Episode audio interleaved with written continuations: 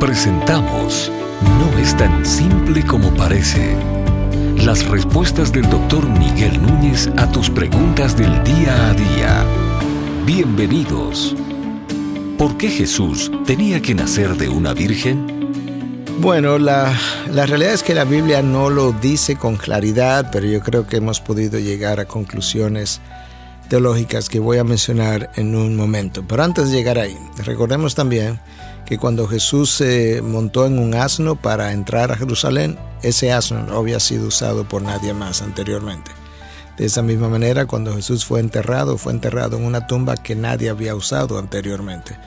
Es más o menos típico de Dios de poder hacer las cosas especiales uh, para su Hijo o para Él mismo como una forma de dejar algo distintivo, que Él es distinto a todo lo que el hombre usualmente es, piensa, hace.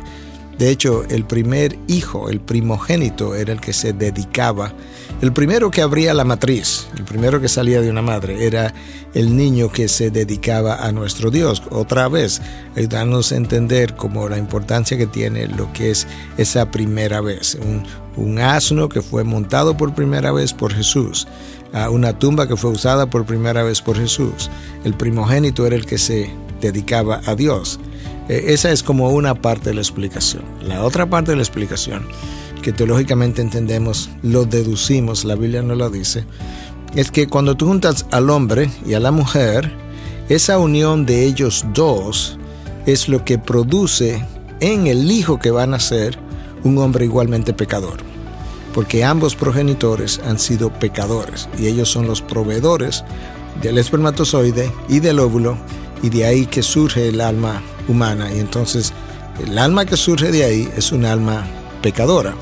Uh, algunos van un poco más allá y dicen que realmente el hecho de que María fue la madre de Jesús, pero José no, es la evidencia de que el pecado es transmitido a través del varón, Adán siendo el representante de la raza humana.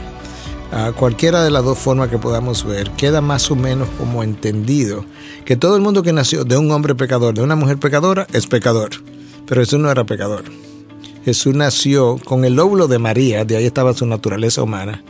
Pero el resto de lo que faltaba lo puso Dios por medio del Espíritu Santo. Por eso se habla de que María concibió por obra y gracia del Espíritu Santo. Entonces ahora Jesús, que no tuvo una contribución humana de parte y parte, nació como humano sin ser pecador.